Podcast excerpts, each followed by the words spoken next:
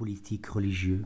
Je suis concerné par chacun de ces domaines et donc partie prenante à leur évolution et à leur changement. Le courant qui domine aujourd'hui dans la culture socio-économique nous entraîne vers de plus en plus de dépendance, de morcellement, d'hyperspécialisation, de sectorisation, de hiérarchie implicite et de contrôle. Et donc aussi, peut-être de dépendance. Il faut se rappeler en effet qu'il y a à peine 180 ans, 80% des individus travaillaient à leur compte, ils produisaient et pourvoyaient directement à leurs besoins. Chaque homme était susceptible de produire à peu près la plupart des objets dont il avait l'usage direct. Aujourd'hui, semble-t-il, à peine 3% d'individus nourrissent tous les autres, et peu d'entre nous savent créer ou simplement réparer les objets de notre environnement immédiat. Devant la moindre panne électrique, nous sommes perdus. Ce sont des multinationales, des entités bureaucratiques diffuses qui prévoient ce que nous allons consommer demain, comment nous allons dormir et combien de mètres cubes ou carrés de soleil, de neige nous disposerons dans les prochaines années. À marge de cette énorme entreprise d'uniformisation, de robotisation de l'homme, toute une mouvance interne s'est développée qui habite chacun et l'invite à se réveiller, à se réapproprier un pouvoir de vie, une emprise sur son existence. En effet, chez de plus en plus d'hommes et de femmes, il y a un souci plus grand, plus aigu de conscientisation, le désir de développer des qualités de mieux-être pour agrandir ses ressources et ses richesses personnelles, pour se confronter sans se marginaliser, pour exister sans être nivelé.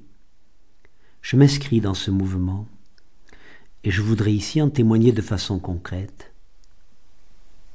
Aujourd'hui, à 62 ans, les valeurs que je place le plus au-dessus de tout sont la tolérance, le respect de moi-même, la responsabilisation.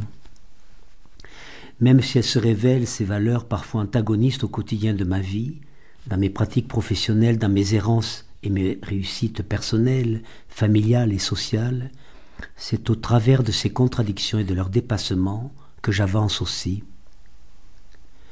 Ma recherche personnelle de conscientisation jamais achevée, qui tente de rester vigilante, va de pair avec une mise en œuvre de moyens pour une action plus élargie que celle de mon propre épanouissement, de mon seul bien-être ou de ma seule quiétude.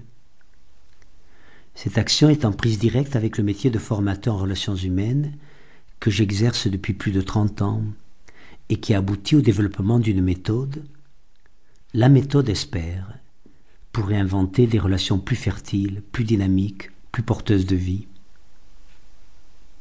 Se former en effet, c'est se donner les moyens d'être non seulement un agent de changement pour soi, mais bien au-delà pour devenir aussi un agent de changement vers son environnement immédiat, pour le monde qui nous entoure. C'est susciter, en plus de la prise de conscience, de la compréhension, de l'analyse, un prolongement concret par une mise en action et un engagement au quotidien de sa vie personnelle, professionnelle ou sociale. Dans l'exercice professionnel qui fut longtemps le mien et qui rejoint aussi ma pratique de vie, j'ai ainsi appris à cibler mes interventions non sur les problèmes et les difficultés, mais sur la mise en œuvre des ressources, des forces vives des énergies et des possibles qui habitent chaque individu. Ce ne sont pas les problèmes qui m'intéressent, mais les personnes. Je me refuse donc de collaborer à la résolution des problèmes qui se développent en aval de la vie. Je choisis d'utiliser mes connaissances, de réserver mes énergies pour apprendre à mieux se positionner en amont. Car souvent ce qu'il est convenu d'appeler problème n'est que la résultante des effets pervers d'un système antirelationnel que nous auto-reproduisons avec le plus sincère des aveuglements. Par exemple, quand il m'est demandé, comme c'est souvent le cas, de donner une conférence sur la drogue, la violence à l'école ou les difficultés scolaires,